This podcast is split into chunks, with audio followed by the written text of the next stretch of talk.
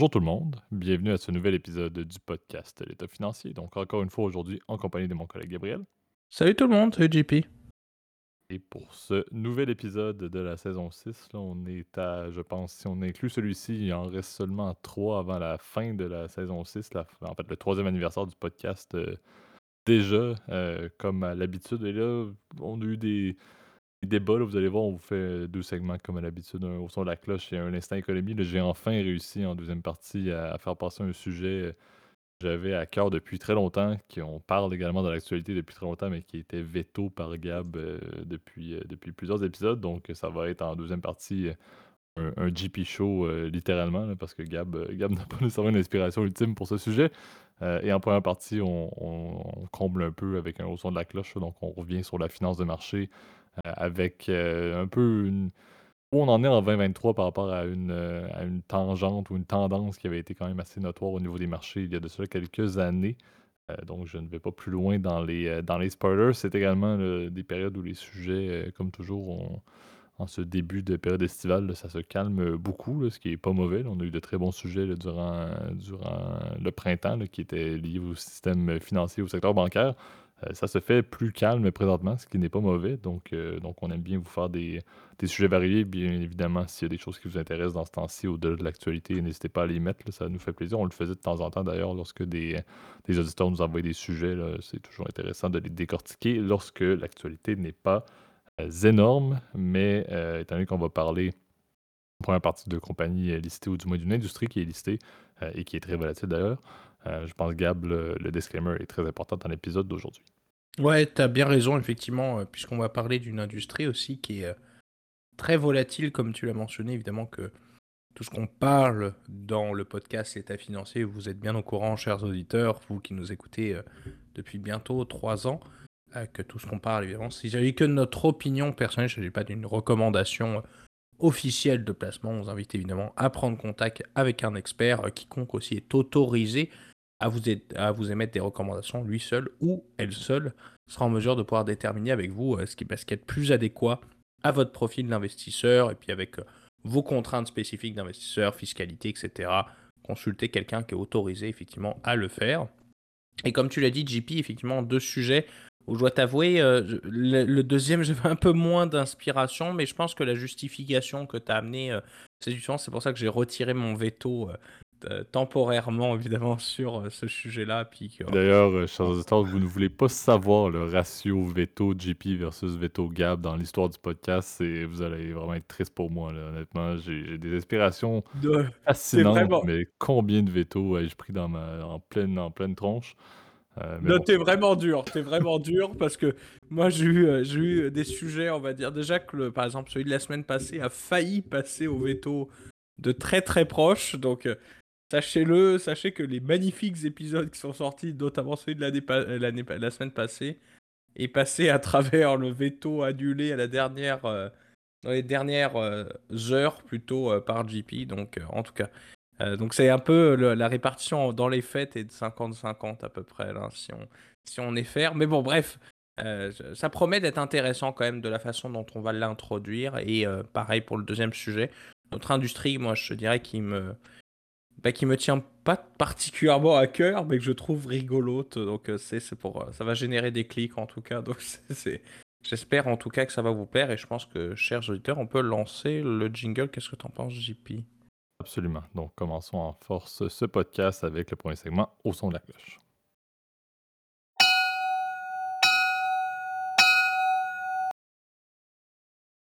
Parfait. Donc, euh, on l'a mentionné, l'introduction, je pense, pour une fois, on n'a peut-être pas fait euh, un, un spoiler là, absolu. là. Certains l'auront peut-être trouvé euh, chapeau. là.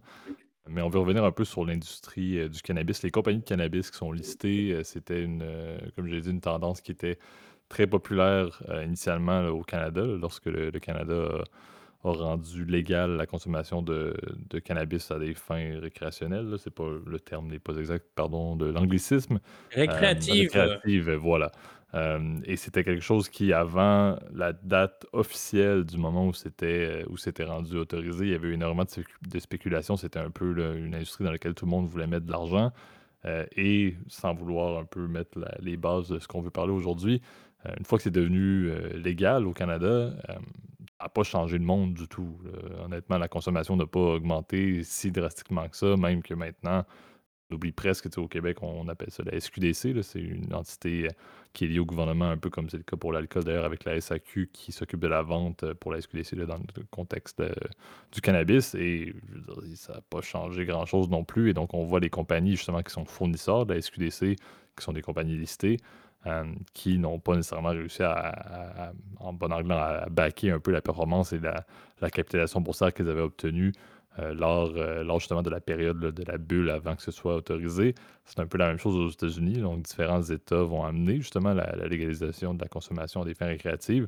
Euh, et c'est un petit peu la même chose des compagnies, soit américaines, mais même des compagnies canadiennes qui sont également listées aux États-Unis et qui fournissent au final des, vendeurs dans ces États-là. des compagnies qui, qui, vont. Parce que c'est souvent la production en fait qui sont listées. C'est plus rare au niveau des compagnies qui font le détail. Euh, mais bref, ça, c'est un, autre sujet. Euh, mais on voit encore une fois un peu la même chose. La, consommation n'a pas changé, les performances sont un peu stagnantes. On n'a pas nécessairement euh, d'opportunités de, croissance ou de growth réellement au niveau de ces stocks-là. Et c'est un peu là où on voit une performance depuis le temps. Et, tout récemment, on regardait les stats de certains indices. Et un des indices montrait là, que depuis, depuis, je pense, en 2022, il y avait une chute de près 70% C'est le Global Cannabis Stock Index qui avait perdu 70% 70,4% pour être exact.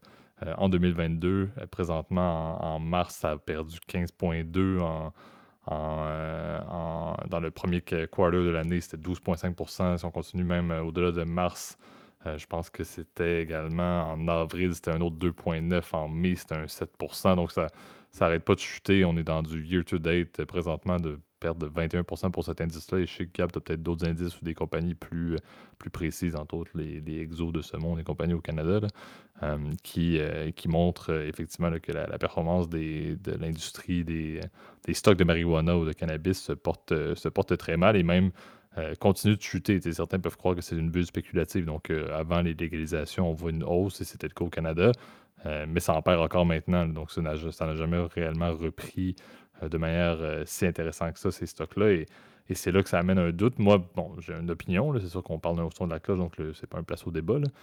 mais c'est sûr que c'est le genre d'industrie où c'est très difficile. J'ai un de mes bons amis qui, avait accepté un poste également dans, un, emploi là-dedans. C'était fascinant de voir à quel point ces compagnies-là pouvaient obtenir justement de l'argent par leur listing, leur IPO euh, au niveau des, marchés boursiers. Et puis après ça, c'était mal géré, ces argents-là. C'était des bassins de liquidité, mais ils en mettaient partout, partout, partout. C'était mal réparti. Ils n'investissaient pas adéquatement euh, dans ce qui était réellement euh, porteur de croissance au niveau de, de leurs opérations. et c'est ça qui est fascinant, c'est que je ne sais pas réellement si c'était des erreurs de gestion ou si c'était vraiment juste l'industrie qui, en tant que telle, n'avait pas vraiment d'opportunité de devenir quelque chose de plus significatif c'est un peu là où je ne suis pas capable de mettre le, doigt exact sur la raison pourquoi la performance a été si mauvaise et continue de l'être. Euh, mais clairement, c'est pas quelque chose qui se porte bien. Et, je sais qu'un des points qu'on pourra parler, je pourrais en revenir là-dessus par la suite. chez Gab, tu vas peut-être vouloir mettre quelques points présentement. Euh, mais il y a aussi l'effet que c'était tellement spéculatif que le short selling a été énorme et ce n'est pas encore terminé à voir la performance qui continue de baisser. Euh, il y a presque plus de rendement à faire en short selling, ce genre de compagnie-là, ou des ETF qui répliquent les indices justement de cannabis c'est ce qui est un peu fascinant. Donc, c'est sûr qu'avec une industrie qui n'est pas nécessairement porteuse et en plus du short selling qui rentre en ligne de compte, c'est pas nécessairement rassurant et ça peut, euh, d'une certaine manière, expliquer pourquoi la performance est si mauvaise depuis le temps. Ouais, bah, comme tu l'as dit, JP, en effet, c'est on est vraiment dans une présence en fait d'un marché, on va dire, compliqué. Euh, tu sais que la plupart des industries, effectivement, euh, dans l'histoire, ont connu parfois des, des, stades, on va dire, de croissance très importante. Euh, et ça a été le cas, en fait, hein, quand même, de, l'industrie du cannabis euh, récréatif, comme tu l'as dit. Et euh, évidemment, bah, ce qui évidemment a provoqué évidemment cette, cette explosion quand même de la, évidemment des revenus générés par le comment dire par ces magasins-là ou comme tu l'as dit ces producteurs-là, bah, c'est le fait qu'aujourd'hui bah, la légalisation du cannabis a bien fonctionné parce qu'elle a permis de retirer du marché noir évidemment euh, des produits, si tu veux, et de créer des produits, on va dire, de, dans un, approvisionnement, on va dire, euh, probablement plus qualitatif, plus encadré, évidemment, par l'État. Alors, bon, certains en trouveront un, aspect négatif derrière ça, mais ça a quand même un intérêt principal, c'est sûr, c'était d'avant tout, euh, c'était pas de rendre des compagnies de weed rentables, c'était avant tout d'éviter qu'il y avait des dealers dans la rue, puis que des gamins qui se fassent tuer à coups de, fusil pour des histoires de trafic de drogue. Hein. C'est principalement la raison pour laquelle, effectivement, le trafic de drogue, en tout cas, le cannabis mais, et donc récréatif a été autorisé. En rappelons que les compagnies dont on va parler aujourd'hui, en fait, sont principalement à l'origine des producteurs de cannabis médicinal. En effet, depuis euh, quand même une bande trentaine d'années, le CBD, qui est l'ingrédient principal ou la molécule en fait qui se trouve dans le cannabis, eh ben, est utilisé à des fins thérapeutiques, notamment pour les troubles, par exemple, je crois, euh, euh, mentaux, psychiatriques, etc., troubles de la dépression, etc.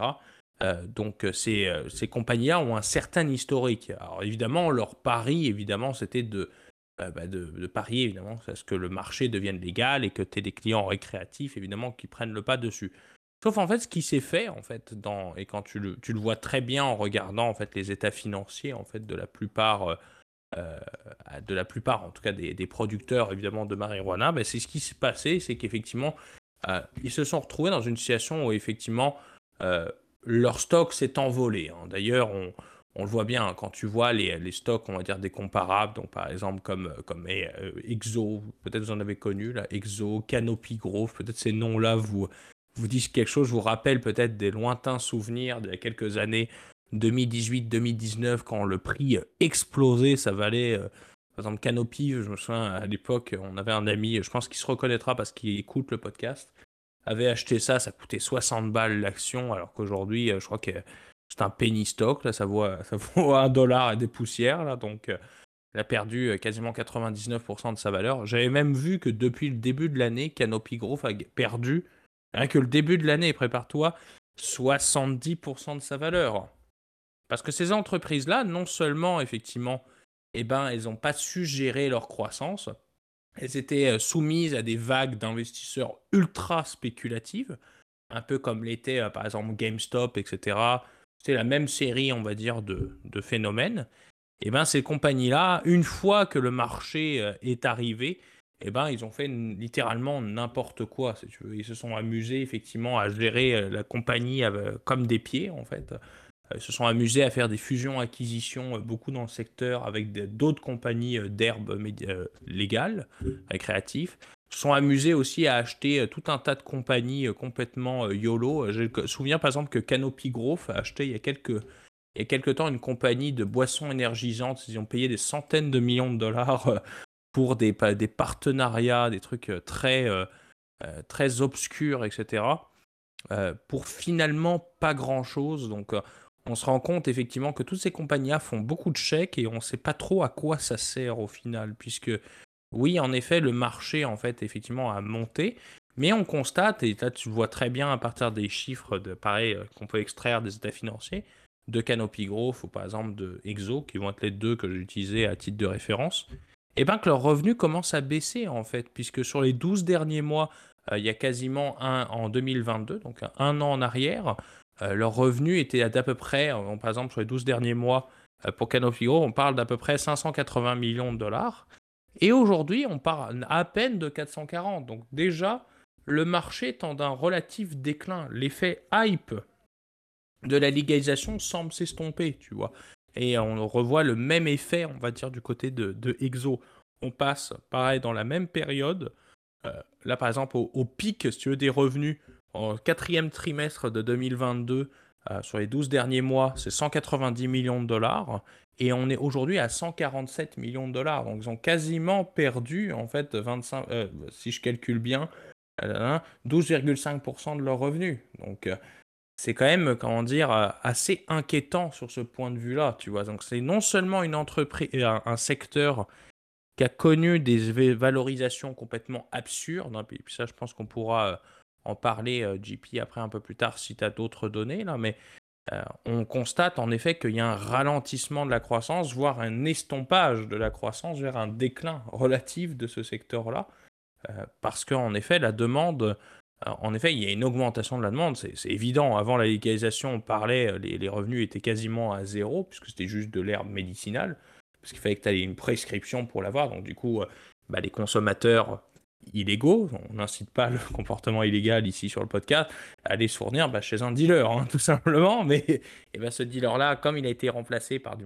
par un, alternative légal, bon, bah, évidemment, il y a une augmentation des revenus, mais finalement, le nombre de consommateurs, est-ce qu'il augmente intrinsèquement? Pas forcément, en fait. Même il a tendance même à, à s'estomper avec l'apparition, évidemment, d'autres alternatives, etc.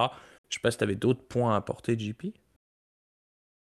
Effectivement, en fait, un des points que je voulais dire, c'est il faut pas oublier que non seulement les compagnies avaient un, volet très spéculatif, puis les investisseurs étaient un peu de tout genre, puis tu le dis, je pense qu'on était à l'université ou, juste à la fin de l'université à cette époque-là, puis c'était littéralement des personnes un peu comme nous qui commençaient en finance ou à peine, et puis qui, qui investissaient là-dedans en suivant un peu le train. Il faut voir également le fait que l'analyse de l'industrie, non pas en termes financiers, mais en termes, si on parle juste du contexte canadien avant la légalisation, il y a eu beaucoup d'erreurs qui ont été faites également en pensant que ça allait révolutionner beaucoup le nombre d'utilisateurs, t'en parlais, euh, alors qu'en réalité, ça n'a pas été le cas du tout. Donc, non seulement c'était spéculatif au niveau financier, mais également si on parle juste des, données euh, plus globalement que le gouvernement met en place, les analyses également euh, au niveau du, potentiel de ce marché-là au Canada, ben c'était, c'était littéralement pas là. Et c'est, certain que c'est là où j'ai des doutes lorsque des compagnies vont se lancer dans des industries qui initialement ne sont pas légales. Tu le dis, c'est, c'est le marché noir, mais c'était exactement ça aussi en termes de données. C'était très difficile de projeter qu'est-ce qu'il y en était quand on n'avait pas vraiment de stats concrètes sur quelle était l'industrie avant la légalisation également et quel allait être le, soudainement le nombre d'utilisateurs qui allaient dire OK, mais maintenant que c'est légal, je vais peut-être essayer. C'était très dur à voir. Donc, c'est là où on se rend compte que ces compagnies-là ont été il y en a maintes et maintes qui se sont listées euh, littéralement. Euh, je le dis, il y avait une rentabilité à peu près nulle avant. Il y en a qui étaient déjà en place pour, du, cannabis médicinal, ce qui était bien. Il y en a qui n'étaient pas du tout là-dedans puis qui lançaient des trucs qui n'avaient même pas, même pas réellement d'expertise. mais il y a eu beaucoup, un peu comme les Silicon Valley à l'époque. Puis j'arrête la comparaison là parce qu'on est très loin de Silicon Valley en termes de en termes d'innovation de la technologie et, le cannabis. Mais c'est un petit peu ça. Il y a eu tellement de personnes, tellement d'entrants au final dans cette industrie-là parce que c'était facile, c'était possible. N'importe quelle compagnie qui se lançait semblait avoir un, truc pour faire, euh, faire pousser du cannabis et avoir quelques partenariats avec des, avec des, gouvernements pour assurer qu'ils allaient faire partie euh, de la chaîne d'approvisionnement. Eh bien, ça se listait, puis ça devenait finalement un stock qui était intéressant euh, et qui avait une, hausse de son cours boursier et de sa capitalisation boursière qui était instantanée. Euh, c'est là où on l'a vu. C'était normal qu'il y ait des, euh, initialement beaucoup d'entrants, qu'il y en ait qui, tombent, c'était absolument normal, mais de voir que les piliers de cette industrie-là continuent de sous-performer, tu en as nommé plusieurs, tu en as analysé plusieurs. Ce sont des compagnies qui sont là depuis très longtemps. Ce pas des compagnies qui existaient depuis seulement 5, 6, 7, 8 ans. et ça reste quand même qu'ils ne sont pas en mesure de pivoter adéquatement, même si les nouveaux entrants qui étaient des faibles compétiteurs réellement sont tombés. Ils ne sont pas en mesure de continuer. On est rendu, je ne suis pas prêt à dire que c'est une industrie qui est mature, mais il n'y a pas de grande nouveauté à ce niveau-là. On est très loin de OK, bon, il y a des lancements de nouveaux produits, on se retrouve avec euh, un paquet de trucs qui vont amener plein de nouveaux utilisateurs. Non, moi, à mon avis, c'est une industrie qui, qui stagne un peu. On sait à quoi s'attendre, on sait c'est quoi le genre de performance, mais ces compagnies-là ne sont pas en mesure d'aller essayer de retirer en tant que compagnie une performance financière qui va suivre ou qui va être adéquate ou qui va être optimale sachant un contexte de marché qui est presque connu. Et c'est là où j'ai vraiment beaucoup de doutes, j'en parlais tout à l'heure. Euh, mais oui, j'ai des doutes sur le contexte financier, le short selling et tout qui peut causer de la super-performance, mais la gestion de ces compagnies-là me laisse beaucoup en doute parce que il n'y a rien qui est connu d'avance, mais on n'est pas loin de ça en termes de performance. On peut presque s'attendre déjà aux, données en termes de, de, vente de 2024. La croissance ne doit pas être non plus de, du 15% en termes de vente pour, pour Exo, par exemple. Donc, ils savent un peu c'est quoi la tangente qu'il y a présentement au niveau de la performance, mais ils ne sont pas en mesure de mettre le point sur qu'est-ce qui va permettre euh, à leur business et à leur modèle de fonctionner encore mieux. C'est là où j'ai des doutes. Et, oui, la pandémie n'a peut-être pas aidé non plus, c'est certain, et c'est sûr que ça vient changer les plans de bien des industries, dont une industrie euh, qui était volatile comme, la consommation de cannabis, mais j'ai comme des doutes à voir, mais où est-ce que ça va ce truc-là, et, et est-ce que ces compagnies-là ne sont pas vouées littéralement à être des penny stocks pour toujours? Sachant que bien, il n'y aura pas nécessairement d'avancée spectaculaire qui va changer autant aux États-Unis qu'au Canada. Je ne vois pas le moment au Canada, c'est bon, partout, tant mieux. Aux États-Unis, je ne vois pas le moment où le gouvernement fédéral va faire un truc qui est universel, pas universel, mais qui est à travers l'ensemble des États. Si c'est un État à la fois, c'est très difficile en termes législatifs de pouvoir avoir de la croissance dans ce marché-là également. Et c'est pas mal ça. Ça m'étonnerait que Exo, euh, avec ses, avec ses installations, par exemple, au Canada, deviendrait un joueur mondial énorme s'il y avait euh, l'Australie euh, mettait de la légalisation, puis je sais pas quoi. On dirait que je me dis, il y, a tellement pas de potentiel de croissance, c'est pas vraiment. C'est là où j'ai des doutes. Je me dis, bon, qu'est-ce que tu fais avec ça? Qu'est-ce que tu fais avec une compagnie comme ça? Ça tient presque plus la route non plus. Euh, donc, bref, c'est un peu là où j'ai plus de doutes sur l'industrie qu'autre chose. J'ai des doutes sur sur le short selling, mais ça, j'en ai toujours et c'est un truc qui, m'intéresse beaucoup. Mais j'ai plus des doutes sur le fait de ben, c'est stagnant et on a des gestionnaires qui ne sont pas en mesure de tirer quand même le maximum de performance d'une industrie qui est connue d'avance. Euh, et ça, je trouve que ça ne me met pas beaucoup en confiance en tant qu'investisseur qui n'est pas investi dans cette industrie-là du tout. Euh, mais en tant qu'investisseur, plus globalement, je me dis c'est pas le genre de truc qui m'intéresse d'aller lire sur la performance d'Exo puis commencer à suivre ce titre-là pour peut-être devenir investisseur. Je me dis, moi, je vois vraiment pas rien qui fonctionne, puis j'attaque beaucoup Exo, il y en a d'autres. Euh, mais c'est un peu là où, euh, où je trouve que ça ne fonctionne pas très très bien et les perspectives de croissance, à mon avis, ne sont pas là et je ne vois pas qu'est-ce qui pourrait amener que ce soit un, revirement de situation qui se produise dans les prochaines années euh, du tout. Ouais, puis c'est surtout, tu vois, en termes de statistiques, puis je pense que c'est un autre point intéressant, puis j'en trouvais pendant que tu parlais de JP, c'est quand même, c'est un marché qui reste pas énorme, hein, et on le voit d'ailleurs même sur les statistiques qui ont été conduits en 2020 et 2021, et eh ben, le pourcentage de Canadiens qui ont fumé au cours euh, du cannabis, évidemment, dans les 12 derniers mois, a tend à décliner, en fait. Euh, puisque ça représente, en fait, euh, chez les hommes, en 2020, 31% des Canadiens contre 29% en 2021. 23% des femmes jusqu'à 22%, donc ça a baissé d'un pour cent. Et ce qui est d'autant plus intéressant, c'est que chez les jeunes, qui était d'ailleurs une inquiétude en fait aussi quand ça a été euh, légalisé, eh ben, il est passé de 44% en, à 16 ans à 37% entre 16 et 19 ans. Pardon. Euh, et tu vois, le segment de population qui semble le plus fumer, en fait, c'est les 20-24 ans, puisque ces derniers, en fait, fument à peu près la moitié de cette tranche d'âge, déclarent avoir fumé, évidemment, dans les 12 derniers mois, euh, des produits euh, liés au cannabis. Donc tu vois qu'en fait, tu as une.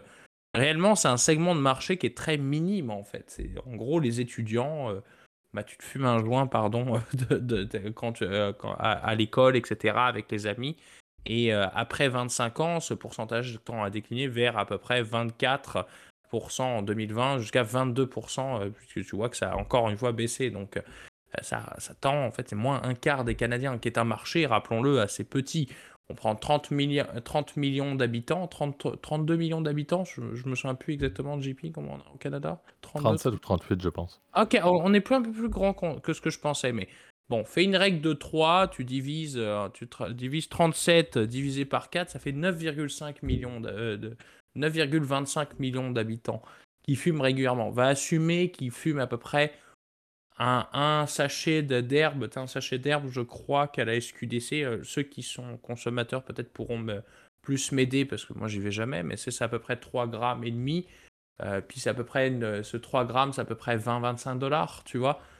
C'est pas énorme hein, en fait, hein, quand tu y penses. Bon, tu probablement des gens qui fument beaucoup, puis des gens qui fument un joint de temps en temps, tu vois, une ou deux fois par année. Donc je pense pas que ça justifie une telle hype en fait de, en termes d'évaluation. Puis si on revient effectivement aux fondamentaux, pour revenir effectivement bah, sur ce qui fait du sens, c'est-à-dire les chiffres, et eh ben tu vois, tu avais des évaluations en 2018 au moment où le cannabis a été légalisé au Canada qui étaient euh, parfois de 70 fois les revenus. Alors, euh, vous savez, vous qui nous suivez, quand on analyse une action ou une entreprise plus généralement, eh ben, on regarde c'est quoi le multiple, euh, donc le nombre de fois que ça vaut les revenus ou le nombre de fois que ça vaut le bénéfice. évidemment, ces entreprises-là, je, je t'en parle même pas, évidemment ne font pas des bénéfices, c'est bien évident. Euh, mais tu as certaines compagnies qui faisaient. Euh, et là, je te parle en plus, c'est en, en revenu futur, c'est en revenu sur un an projeté, tu vois. Donc, il n'y a même pas le biais à dire, ah oui, tu prends les revenus passés qui sont à zéro. Non, non, non, là, je prends les revenus projetés sur l'année prochaine. Et tu vois parfois des évaluations à 60 fois les revenus. Bah, évidemment, je veux dire, tu n'as pas besoin d'avoir fait une, on va dire, des études très poussées en finance pour dire que ça fait pas de sens de récupérer juste un dollar de revenus. Euh, on n'a même pas compté toutes les dépenses pour avoir, ce euh, pour avoir le dollar que tu vas gagner à la fin, qui au final va être négatif. Je te fais de, pas de surprise. Il faut que tu attendes 60 années minimum Donc évidemment, ça fait pas de sens. Je veux dire, faut être, réaliste évidemment dans ce, cadre-là. Et donc on est effectivement dans une évaluation qui est clairement euh, surcotée. Après, effectivement, rendu là, les évaluations à parfois 10, 15 fois les revenus, ça fait du sens. Des fois, dans une entreprise, un secteur à très grosse croissance, ça fait du sens. Et ce qui fait qu'aujourd'hui, bah, comme on projette aucune croissance dans le secteur, que vous avez bien compris avec euh, le déclin progressif des revenus des, comparables, eh ben, on est maintenant dans des évaluations qui sont beaucoup plus proches des une à deux fois les revenus. D'ailleurs, tu vois, euh, en termes d'évaluation, par exemple, le plus bas qu'on soit allé, c'est en ce moment, en fait. Et la plupart des stocks, par exemple, Exo est à 1,53 fois les revenus. Je sors les données euh, au, euh, au 29 juin, pardon, au, comment dire, au 5 juin, donc aujourd'hui 2023. 2,36 fois les revenus pour Canopy Grove, 0,90 fois les revenus pour Aurora Cannabis. Ça fait quand même plus de sens que, pardon, au record, on était, roulement de tambour, 44,3 8 euh, fois les revenus projetés, 67,8 fois les revenus pour Canopy Growth, 65,6 fois les revenus pour, euh, pour Cannabis. Donc, euh, évidemment, ça ne marche pas. Donc, être parfois un peu raisonnable. il faut, faut avoir un peu de bon sens, tu vois. Est-ce que réellement ça fait du sens? Bah non. Et je veux dire, je suis pas. encore une fois, je suis loin d'être un expert en stock picking. Je pense que si vous avez euh, suivi mes, euh, mes suggestions d'intérêt euh, dans des autres épisodes, vous avez bien vu que mes performances sont pas incroyables, loin de là. D'ailleurs, je suis un peu déçu de mes performances de, de sélection d'action. et mais pour autant, tu vois, il faut, quand même avoir un œil réfléchi comme investisseur. Ça fait pas de sens d'aller payer 70 fois les revenus. Enfin, je veux dire, c'est, évident. Mais bon, je, ne sais pas. Dites-moi ce que vous en pensez au passant là, parce que je, crois que je suis à court d'idées pour la soirée, en tout cas sur ce secteur-là. Ouais, je pense que ça fait, pas mal le tour. On a quand même, bien couvert euh, une industrie qui, bon, je pense que la conclusion est quand même présente. le fait que c'est pas super porteur. Les chiffres en parlent, les tendances qualitatives en parlent, mais je pense que c'est intéressant de voir votre opinion également. Euh, mais d'ici là, on va passer à notre deuxième segment, le segment L'instant économie. Parfait. Donc, euh, c'était le sujet fort de la journée. Le sujet fort, en fait, je, serais même prêt à dire, je pense que c'est l'un des meilleurs sujets de la saison 3 au complet. je crois euh, de du podcast au complet. D'ailleurs, ça va être, je On devrait renommer d'ailleurs certains segments, je ne sais pas ce que tu en penses, JP, mais directement Tatata Show. Tu vois, comme ça, c'est c'est connu d'avance où est-ce qu'on s'en va effectivement et que c'est clairement un, sujet qui, euh, qui fonctionne plus pour l'un que pour, euh, que pour l'autre effectivement. Mais bon, euh, dur, dur à cacher. On va parler du, du debt ceiling américain. Gab trouvait qu'on en avait déjà discuté. Je trouvais que c'était pertinent d'en faire un, topo. Je pense que maintenant, avec le fait que c'est conclu, et c'est plus pour parler du fait que c'est peut-être une espèce de new normal, malheureusement, qu'on va vivre, ce genre de, frayeur-là, même s'il n'y en avait pas, et ça, c'est un point qu'on va en parler. Euh, mais je pense que c'est quand même pertinent de voir et un peu de parler de qu'est-ce qui s'est produit dans les. Euh, euh, dans l'arrière-plan, pareil, même s'il y avait des choses qui se négociaient entre la Chambre des représentants, la Maison-Blanche, le Sénat, et que bon, l'accord a eu lieu et tout. je vais aller dans les détails dans quelques minutes. Ça reste que c'est intéressant de voir qu'est-ce qui s'est produit. Il y a quand même eu beaucoup de banques qui ont agi malgré tout et qui vont peut-être même planifier des trucs pour la prochaine fois dans, dans 2-3 ans, en 2025 pour être exact. Donc bref. Le ceiling américain, vous le savez, euh, il y avait la fameuse, la fameuse date à, laquelle le gouvernement, le gouvernement américain n'aurait plus eu la capacité par rapport à son, son plafond de pouvoir respecter ses engagements euh, au niveau de ses dettes actives, qui est euh, l'une des plus grandes, sinon la plus grande dette, dette publique mondiale. le ceiling était à 31,6 trillions de dollars, pour être exact. Euh, et dans le contexte de ce qui a été passé au Congrès, de ce qui a été approuvé au Sénat et de ce qui a été également signé à la Maison-Blanche par Biden, ce n'est pas une augmentation de ce ceiling-là, mais bien une suspension de sa considération d'ici à 2025. Donc, on, passe au-delà de la prochaine élection présidentielle et on va se retrouver là, avec euh, courant de, première année à peu près du, du, euh, du, mandat du nouveau président euh, des, États-Unis, soit Biden qui, revient, ou bien des républicains. On n'embarquera pas dans le volet politique de la chose tout de suite. Là. Euh, mais il n'y aura pas au moins de, débat là-dessus. Ça va encore être quelque chose qui va se faire hors campagne électorale. Euh, mais cette décision-là a quand même amené beaucoup de. Même si chez Gab, tu l'as dit, puis je suis tout à fait d'accord, et les marchés ont un peu Elle réagit de la même manière à ne pas croire que les États-Unis allaient faire un défaut sur leur dette, sachant leur code de crédit AAA et tout, et que c'est quelque chose qui n'arrive pas. On s'entend si les États-Unis font défaut sur leur dette, c'est une crise mondiale instantanée. Donc, c'est quelque chose qui avait beaucoup trop d'importance à la fois pour la nation elle-même que pour l'ensemble du monde, pour qu'il y ait réellement un risque. Certains vont dire que rien n'est certain, certes. Mais je pense qu'il y a quand même un intérêt de, noter le fait que c'était quand même menu moins une euh, et la stratégie qui a été mise en place de ne pas augmenter comme à l'habitude le montant mais plutôt de le, de le suspendre pour un nombre d'années, c'est une, une, pratique, je pense, qui est un peu pour couvrir le fait que les American people n'auraient pas été contents d'entendre que c'était pour quelques trillions de dollars au final que euh, les, différents, les différents poids politiques américains se sont battus. Euh, mais moi, ce qui m'inquiète plus, c'est le fait de dire, ben, ça, la tendance, la nouvelle normale qu'on peut voir du fait que le, le, clash qui existe entre les républicains et les démocrates n'importe quel moment où, un, plafond de dette va devoir être négocié ou être suspendu ou peu importe être rehaussé, euh, va, avoir lieu dans un contexte où le Congrès, le Sénat et la Maison-Blanche ne sont pas alignés sous la même couleur en termes de partis politiques, on va se retrouver avec le même genre de problématique, surtout lorsque c'est la Chambre, et surtout dans un contexte un peu similaire à ce qu'on a maintenant où la Chambre est républicaine, et on se retrouve avec des républicains qui sont euh, quand même extrêmement de, de, droite et qui vont, euh, qui vont essayer de faire même du mal à leur propre parti, presque non seulement de s'opposer aux démocrates, mais également presque de s'opposer euh, aux républicains qui sont plus de, centre-droite, et c'est ce qu'on a encore observé maintenant. Euh, donc c'est là où j'ai quand même quelques doutes. Avant de te laisser également, Gab, si tu as quelques mots à dire avant, que, avant que je poursuive, ce qui est intéressant de voir, c'est bien cette nouvelle normale-là, ça a eu un impact au niveau du système financier. Euh, les marchés n'ont peut-être pas réagi autant. On n'a pas vu autant de volatilité qu'on aurait pu s'en attendre. En fait, les marchés n'ont pas vraiment de trame depuis les dernières semaines, depuis les derniers mois. C'est ce qui amène euh, des sujets variés au niveau du podcast parce qu'il ne se passe pas énormément de choses significatives. Euh, mais je pense que ce qui est intéressant, c'est que le système financier et les banques ont quand même dû réagir.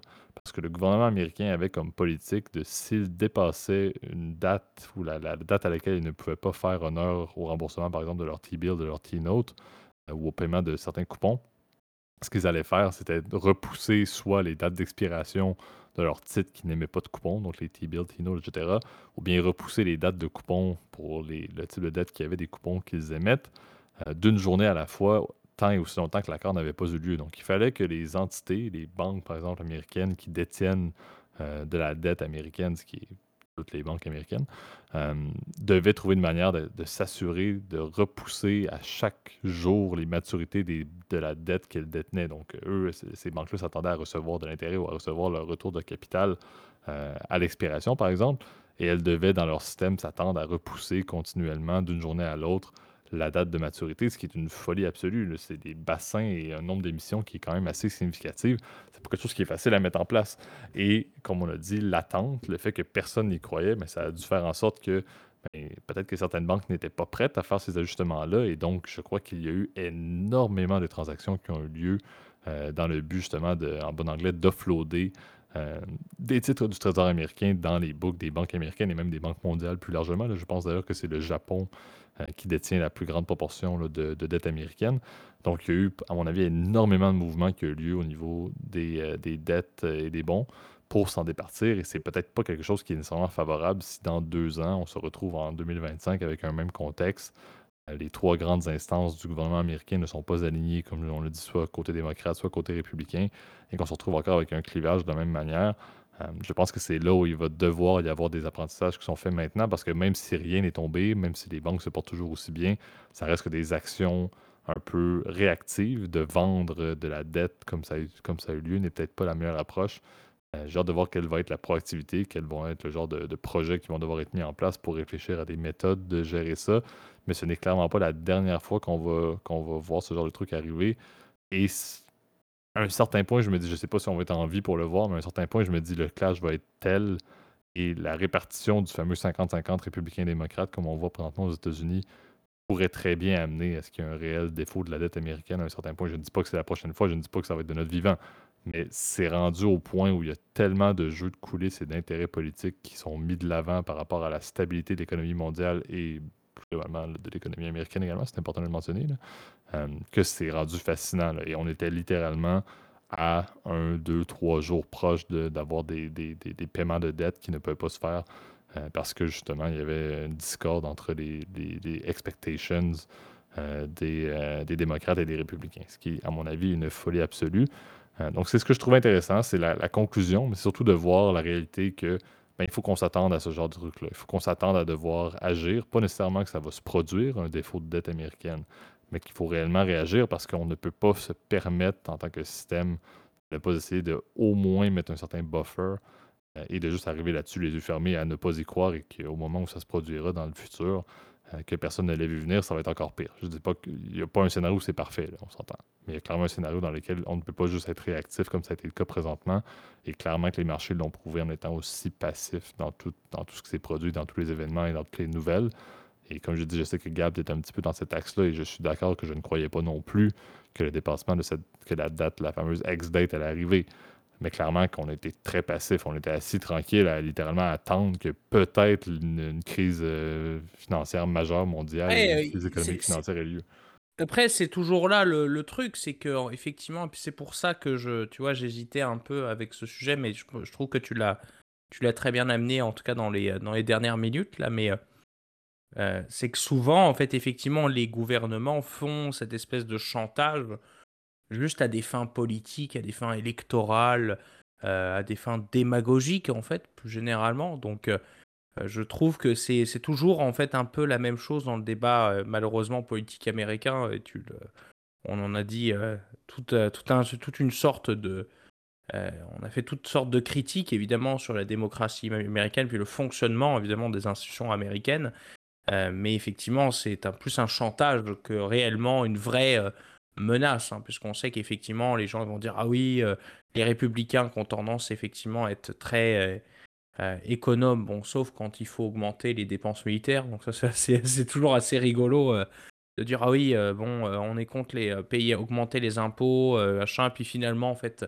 Qui sait qui a fait exploser la dette américaine? Bah, C'est Reagan dans les années 80, tu vois. Donc c'est assez ironique en fait euh, donc, euh, il y a toujours un espèce de. C'est tout le jour le cynisme, en fait, de la société, euh, plus de la. Pardon, du système politique américain, où, en fait, tout le monde essaye de se mettre des bâtons dans les roues juste à des fins politiques, et on sait bien qu'effectivement, on va finir, effectivement, par, par dire oui, parce que on n'a aucun intérêt, comme tu l'as dit, à, à faire défaut.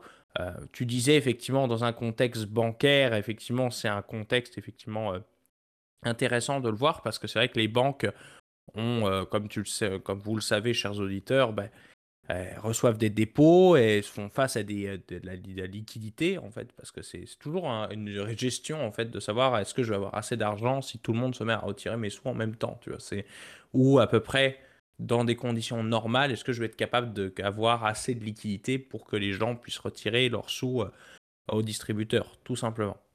Et donc le fait qu'il y ait un défaut, effectivement, d'un gouvernement qui est considéré comme le plus safe parmi tous les gouvernements, en l'occurrence les États-Unis, je crois que sont double A+, à mon souvenir, chez Standard Poor's. Il y a peut-être des gouvernements un peu plus stables. Bon, je crois que c'est le Luxembourg qui doit être triple A ou quelque. La plupart des gouvernements sont quand même pas mal dans le, double A en tout cas, donc double A double A, double A. Euh, en tout cas les, gouvernements de l'OCDE. Et ben, ça fait qu'effectivement euh, le fait d'avoir un défaut sur ces obligations-là, et par défaut, on attend qu'on a manqué un paiement, etc., et eh ben, ça aurait des conséquences catastrophiques. Donc je pense que personne n'a intérêt à faire ça, si tu veux. Euh, parce que non seulement ça affecterait les entreprises, les banques, mais ça affecterait aussi les particuliers, parce qu'on sait que la dette est détenue aussi par les Américains eux-mêmes, en fait, au travers, ben, vous l'avez vu, à partir ben, des, tout simplement des gens qui ont leur compte de courtage, à partir des, euh, fonds de pension, à partir évidemment des, euh, euh, des caisses de retraite étrangères, d'investisseurs aussi à l'étranger. Donc ça foutrait, pardon de l'expression, mais un, un, bordel monstre. Donc il n'y a aucun intérêt à le faire. Puis le deuxième point, c'est que tu disais qu'il y avait eu des conséquences, on va dire, assez limitées. Je pense qu'il y a un marché dont on parle assez peu, nous, dans la clientèle et retail, mais qui est tout à fait pertinent à aller regarder un peu ce que ça provoque, bah, c'est dans le marché des CDS, donc les fameux crédits de default swap. Tu sais, ce sont des, euh, vous le savez, chers auditeurs, ou vous ne le savez pas, euh, ce sont des polices d'assurance en fait qui permettent de se protéger en cas d'un risque de défaut. Et ben ces, ces polices d'assurance ont, leur cote ont quasiment doublé en fait depuis, le, depuis, depuis le mois de mai, tu vois. Donc en un an, ces polices d'assurance, en fait, passé, sont arrivés à des taux records, en fait, puisqu'ils ont dépassé je crois, c'était les 65 points de base au niveau du taux. Alors vous allez me dire, bah, c'est pas beaucoup, ça fait 0,65%. Pour un code d'émetteur triple double A, c'est cher. C'est très très cher. rappelons que les niveaux, on va dire, de par exemple début 2022, et ben en début 2022, effectivement, et ben, ils étaient à peu près aux alentours des 25 points de base. Tu vois. Donc 25 points de base à des niveaux records aux alentours des 55 à 60 points de base, tout dépendamment si on parle du prix acheteur ou vendeur. Donc tu te rends compte qu'effectivement, eh ben, le, le, défaut américain est pricé deux fois plus cher en fait auprès c'est un peu comme si vous, euh, vous faisiez des paris sportifs et que d'un coup, euh, là, bon, en ce moment, on est dans Roland Garros, d'ailleurs, euh, petit hommage à nos Français qui sont encore en liste. Non, je déconne, il n'y en a plus, évidemment. évidemment, c'est trop facile. Et eh ben, et, et, ben, ça veut dire que c'est ça coûte. C'est comme si la cote était divisée par deux, donc ou au contraire, la cote double. Donc, c'est à dire que la probabilité que vous allez perdre est quasiment deux fois plus faible. Donc, Évidemment, c'est vrai qu'on peut le voir de ce côté-là, et c'est vrai que bah, ça veut dire que quand même les gens tarifient la probabilité euh, soit deux fois plus élevée à ce que le gouvernement fasse défaut, ou que le risque, considérant que le gouvernement va faire faillite, la probabilité n'a pas changé, mais l'impact sera plus élevé. Donc c'est les deux solutions évidemment sont évidemment pas acceptables, donc on veut on veut y aller comme ça. Puis je pense troisième point, et là, je reviens sur le segment politique. C'est vrai que en ce moment, on sait qu'on est d'ores et déjà en campagne. On sait que les, euh, maintenant que les, les, les sont passés, bah, c'est quasiment le début de la présidentielle américaine. Euh, tu l'as bien vu, il y a le fameux le truculent Ron DeSantis qui s'est présenté. Euh, évidemment, Trump qui, de l'autre côté, du côté de, dans le clan des républicains, qui semble très clairement s'affirmer évidemment comme candidat naturel des républicains. Euh, puisqu'il est président sortant. Alors, on l'avait dit qu'il avait quand même pas mal de 1-1-1 aux fesses, mais euh, c'est pas gagné. C'est pas gagné pour Ron DeSantis. Il semblerait être quand même derrière. Donc, on ne sait pas trop derrière les décideurs politiques quelle va être la ligne des républicains et quelle va être la ligne des démocrates en sachant que Biden ne sera pas sûr d'être réélu. On est vraiment dans un espèce de mouchoir de poche ces derniers temps. Donc c'est vrai que là, les investisseurs, eh ben, il commence à tarifer ce risque-là, que bah, là, il y a beaucoup plus d'incertitudes sur les marchés nord-américains. Donc, euh, évidemment, ça va être quelque chose qu'on va continuer à nous intéresser. Puis, je ne sais pas si JP, tu avais quelque chose à rajouter. Non, je pense que ça fait, ça fait pas mal de tour. Comme on l'a dit, je pense que c'est important de faire la conclusion du sujet également. C'est très d'actualité, mais... Finalement, c'est bien débrouillé, en fait, finalement. absolument, absolument. Non, l'entente était, était complète. Euh, présentement, le, le veto était complètement inexistant. Donc, euh, je peux officiellement mettre un, crochet dans, dans, la case de ce sujet et on en reparlera idéalement plus ou bien dans, dans deux ans, trois ans. Euh, mais d'ici là, on a encore bien des, bien des épisodes et on a aussi une saison à compléter. Donc, je, vous, euh, je te remercie, Gab, pour ta participation. Euh, et comme à l'habitude, chers auditeurs, vous pouvez nous retrouver sur notre plateforme phare pour les commentaires plus publics, les partages d'opinions, etc. Donc sur YouTube. si vous avez apprécié la vidéo, n'hésitez pas à mettre un like et à vous abonner à la chaîne en mettant également la cloche pour les notifications. ceux qui veulent faire le même genre de commentaires, avis, sujets, etc., mais de manière plus euh, plus personnel, plus direct, euh, moins public. Vous avez toujours l'adresse courriel que Gab met dans les zones commentaires. Et sinon, pour la majorité d'entre vous, euh, vous pouvez nous retrouver sur les plateformes audio, donc Apple Podcasts, Spotify, j'oublie, j'oublie le, deuxième, Google Deezer, Overcast, etc. Tout, tout, ce qui est possible presque dans les plateformes audio. donc n'hésitez pas également à, mettre, à vous abonner à la chaîne et à mettre n'importe quel système de gradation. Ça nous fait toujours plaisir à voir et ça aide énormément pour le référencement numérique. D'ici là, je vous souhaite et je te souhaite, Gab, une très belle semaine. Bonne semaine tout le monde. Salut.